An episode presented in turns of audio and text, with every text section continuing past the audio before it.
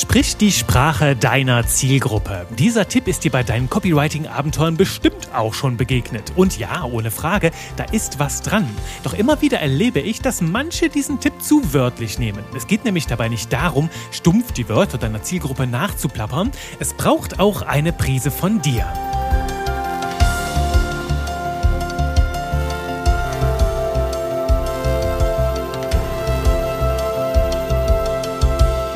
Hallöchen und willkommen zu einer neuen Runde Spaß mit Buchstaben. Hier im Podcast für alle, die sich mit ihren Texten von der grauen Masse und vom Einheitsbrei und Blabla ihrer Branche abheben wollen und stattdessen lecker schreiben wollen. Mit Pep, mit Punch und mit Persönlichkeit. Mein Name ist immer noch Juri Keifens, Trainer für modernes Copywriting und heute habe ich dir ein Thema direkt aus meiner alltäglichen Praxis mitgebracht. Neulich habe ich einen Copywriting-Workshop in einem größeren Unternehmen gehalten. Also da meine Zutaten, meine Rezepte, auch meine Würze für leckere Verkaufstexte mitgebracht und dann anschließend sind wir auch in ein paar konkrete Beispiele eingestiegen. Also haben da gemeinsam getextet, auch damit die Menschen mir mal über die Schulter schauen können, mal so ein Gefühl entwickeln können. Wie ist das denn, wenn der Juri textet? Wie geht er dabei vor? Wie fühlt sich das an? Und dann hat sich am Ende, nachdem wir echt so ein paar sehr, sehr leckere Texte auf den Weg gebracht haben, hat mich eine Teilnehmerin so ein bisschen irritiert gefragt, hm, Juri, du schreibst ja schon sehr frei aus dem Gefühl heraus und da kommen ja auch richtig schöne Sachen bei rum. Ich höre aber immer wieder, wir sollten die Zielgruppensprache verwenden. Warum tust du das nicht? Und dann habe ich sie erstmal gefragt, du, was verstehst du denn darunter unter Zielgruppensprache verwenden? Und dann meinte sie, ja, wir sollten erst einmal recherchieren, ne, welche Sprache die Zielgruppe verwendet, also welche Worte wählt sie ganz genau, um zu beschreiben, was sie umtreibt und dann diese Worte auch in unseren Werbetexten verwenden. Und mit dem ersten Teil ihrer Ausführung bin ich komplett einverstanden. Und so gehen wir vor bei der klassischen Recherche. Nur bei ihrer Folgerung, also beim letzten Teil, wir sollten auch genau diese Worte überall in unseren Werbetexten verwenden. Das will ich mit dir ein bisschen differenzierter betrachten, denn ich glaube, da steckt so ein, ja, so ein kleiner Irrweg, der uns ganz schön lähmen kann in unserer Sprache. Also erst einmal diese Recherche, diese Background-Recherche zur Sprache der Zielgruppe ist aus drei Gründen sehr wertvoll. Erstens, du findest heraus, wo bei den Menschen der Schuh drückt. Also wir wollen eintauchen auf diese inhaltliche Ebene, halt ein gutes Gefühl dafür bekommen, was treibt die Menschen um, kriegen da vielleicht auch neue Nuancen mit, was bewegt sie, was hatten wir vielleicht noch gar nicht auf dem Schirm, wo sie Dinge nerven und dergleichen. Das ist so das Erste, ne, die inhaltliche Recherche. Das Zweite, du bekommst bei dieser Recherche auch immer wieder Inspiration für deine Wortwahl. Dass die Menschen zum Beispiel lustige Ausdrücke verwenden, um etwas auf den Punkt zu bringen. Ausdrücke, die du vielleicht noch gar nicht auf dem Schirm hattest, also vielleicht auch ab und zu Fachwortschatz, manchmal aber auch Wortneuschöpfungen, die super, super inspirierend sein können. Oder sie nutzen starke Sprachbilder und Metaphern. Da tummeln sich manchmal so phänomenale Ideen drin, die hättest du gar nicht besser selber erfinden können für deine Texte. Also da kann die Zielgruppensprache eine gigantische Fundgrube sein für wertvolle Formulierungen. Zweiter Punkt. Und dritter Punkt, du findest die richtigen Keywords mit dem passenden Suchvolumen. Du merkst halt, okay, die Menschen nutzen diese Worte, wenn sie das und das haben wollen. Und wenn die Menschen über die Suchmaschine zu deinen Texten finden sollen, dann dürfen wir natürlich auch die Wörter aufgreifen, die die Menschen eingeben. Also diese drei zentralen Gründe spielen damit rein. Also es macht immer Sinn, in die Zielgruppensprache einzutauchen, denn wir wollen ja nicht an den Menschen vorbeireden. Allerdings wollen wir auch nicht den Papagei spielen und alles eins zu eins wieder kauen und nachplappern, was uns die Zielgruppe so liefert. Denn ich meine, die Zielgruppe ist ja auch nicht die eine zentrale Person. Wir reden ja auch hier von hunderten Menschen, die im Zweifelsfall auch viele unterschiedliche Worte und Sprachelemente nutzen. Der Wert so einer Recherche ist also klar. Was ich allerdings etwas differenzieren will, ist der Umgang mit den Ergebnissen von dieser Recherche.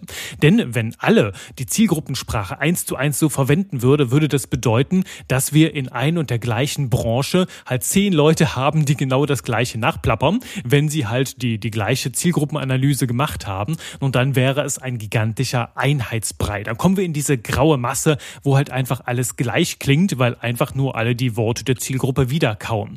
Und da dürfen wir uns ja ganz klar abheben, wenn wir unvergleichbar sein wollen, wenn wir auch Branding-Effekte haben wollen, dürfen wir noch eine Prise von uns hinzugeben. Da will ich mit dir drauf hinaus. Nehmen wir ein Beispiel. Du könntest jetzt bei mir sprechen von, ich will den Umsatz steigern, ich will die Conversion verbessern, ich will eine eigene Schreibstimme entwickeln oder, was ich jetzt ganz häufig lese, ich will diesen haben wollen Effekt in meine Texte bringen. Das sind jetzt so Worthülsen, die ich aktuell an jeder Ecke lese. Und es mag Zeiten geben, da sind diese Formulierungen noch ganz neu. Da haben die so ihre Strahlkraft. Ich denke mir auch, irgendwann mal muss es diesen einen Coach gegeben haben, der gesagt hat, hier, bring dein Business aufs nächste Level. Der diese Formulierung genutzt hat und alle sagen, wow, das nächste Level, das klingt super. Und dann irgendwann haben es alle verwendet. Es ist komplett abgedroschen, hat jegliche Wirkung verloren und kribbelt nicht mehr im Hirn.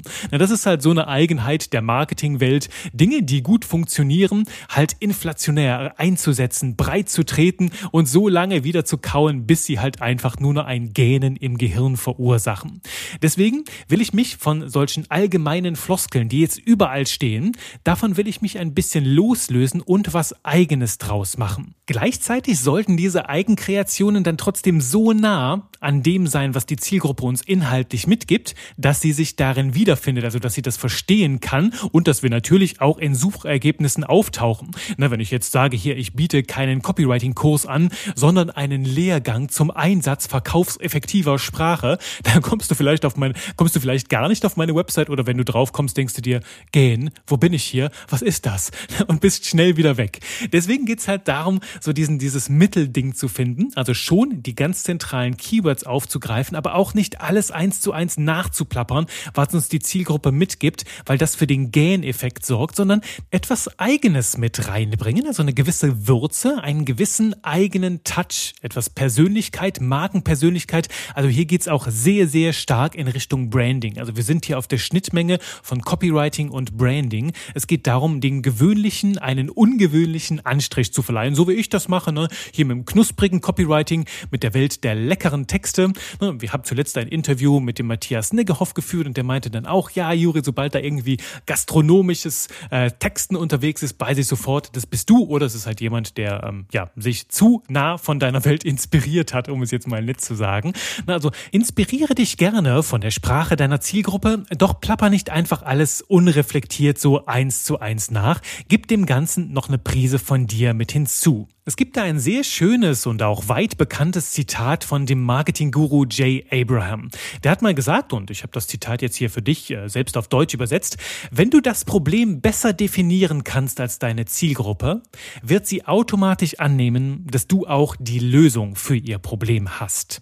Und da steckt eine ganz, ganz tiefe Weisheit mit drin. Abraham unterstreicht damit phänomenal, was wir gerade die letzten acht Minuten hier besprochen haben, nämlich es geht nicht darum, das Problem Problem genauso nachzuplappern, wie es deine Zielgruppe sagt, sondern es besser zu definieren, noch besser auf den Punkt zu bringen, indem wir das Problem zum Beispiel mit einer starken Metapher auf den Punkt bringen. Wir nutzen Sprachbilder, um die Dinge noch erlebbarer, noch zugänglicher zu machen. Denn du weißt ja, Bilder machen Abstraktes greifbar und Komplexes einfach. Sprich, wir kriegen noch einen besseren Anpack da dran. Das wäre so eine erste Möglichkeit. Eine andere Möglichkeit ist ein bisschen rein zu zoomen ins Problem und mehr Nuancen Chancen zu erkennen. Ne, ich habe jetzt zuletzt ein Gespräch gehabt mit jemandem, der arbeitet im Recruiting und der ärgerte sich zum Beispiel, dass immer wieder so die gleichen Plattitüden kommen. Ne? Die Menschen fühlen sich nicht wertgeschätzt. Ne? Das war so das Problem. Das ist auch das Problem, wie die Zielgruppe das sagen würde. Und jetzt können wir uns überlegen, okay, Wertschätzung ist jetzt ein Wort, doch was steckt dahinter? Und genau hier gehen wir jetzt tiefer rein. Wir wollen nicht nur dieses Wort nutzen, sondern noch andere Wörter finden, die diesen Kosmos stärker ausmalen. Überlegen wir uns jetzt mal, was können Menschen noch empfinden, wenn die Wertschätzung nicht stimmt? Nun, vielleicht ist es so eine Art der, der, der Sichtbarkeit. Ne? Sie fühlen sich vielleicht ungesehen, übersehen oder vielleicht sogar unsichtbar im Unternehmen. Oder sie sind frustriert, weil halt irgendwie nichts zurückkommt und vielleicht sogar das Gegenteil. Ne? Statt einem Danke ernten sie nur Gezanke, um es jetzt mit einem Reim zu sagen. Oder andere nehmen alles, was sie machen, als gegeben hin. Und selbst wenn sie sich extra ins Zeug legen, richtig schöne Ergebnisse haben, die sie auch gerne mal feiern wollen, stehen sie halt komplett allein alleine da, so ein bisschen desillusioniert, auch wieder frustriert. Na und jetzt könnte ich sagen, in meinem Marketing nicht nur Wertschätzung, jetzt könnte ich sagen, frustriert, unsichtbar und desillusioniert. Bei vielen fehlt einfach die Wertschätzung. Ne, dann hat es nochmal eine andere Komponente. Dann ist es nuancierter. Dann kann ich das Problem sogar noch besser definieren, als es die Zielgruppe ähm, in Worte kleidet. Aber sie fühlt das vielleicht. Vielleicht nicht jedes der drei Worte, aber sie merken, wow, ja, das, was du beschreibst, das klingt in mir wieder. Und dann hat es einen ganz, ganz anderen Impact. Also nicht nur die Worte der Menschen nutzen, sondern auch ein bisschen tiefer reinzoomen. Was steckt denn da noch? Was sind denn da noch für Facetten, noch für Nuancen, die ich mit einfließen lassen kann, damit sich die Menschen in meiner Sprache wiederfinden können. Wir wollen das Problem der Zielgruppe also nicht einfach perfekt nachplappern, also kein stumpfes Echo produzieren und auch kein blöder Papagei sein. Wir wollen da Tiefgang mit reinbringen, sodass die Menschen schon alleine in der Art und Weise, wie wir das Problem thematisieren, so eine Art Dialog spüren. Ne, so merken, ey, alleine die Art und Weise, wie du das wiedergibst, hat schon einen Mehrwert für mich, weil ich mich darin ganz krass gesehen fühle. Also die Menschen können sich mit unserer Sprache auf einer tiefen Ebene identifizieren. Und das ist auch noch so ein wichtiges Schlüsselwort. Wenn du so hörst, ne, die Zielgruppensprache, die Sprache der Zielgruppe sprechen, bedeutet das nicht den exakten Wortlaut wiedergeben. Hier geht es um Sprache auf einer anderen Ebene. Also um den Grund, um die Grundtonalität, den Grundton. Also es geht darum, die Motive der Menschen zu verstehen, die Haltung zu verstehen, auch die Werte, die sie antreiben und die in deiner Sprache erlebbar zu machen. Das ist eine ganz, ganz, hier sind wir auf einem sehr, sehr hohen Copywriting-Niveau und das ist Resonanz erzeugen. Also für mich funktioniert das grundsätzlich so in drei Schritten. Finde erst einmal heraus, was der Kern ist. Was bewegt die Menschen auf inhaltlicher Ebene? Das ist, wie wir das gerade gemacht haben, hier mit dem Thema Wertschätzung oder das ist das mit der Schreibstimme und die Schreibstimme entwickeln, vielleicht auch einfach mehr Performance mit den Worten im Copywriting zum Beispiel erzielen. Dann suchen wir im zweiten Schritt die zentralen Keywords raus, also sind da wichtige Triggerwörter, nach denen die Menschen suchen, die unbedingt mit drin sein müssen.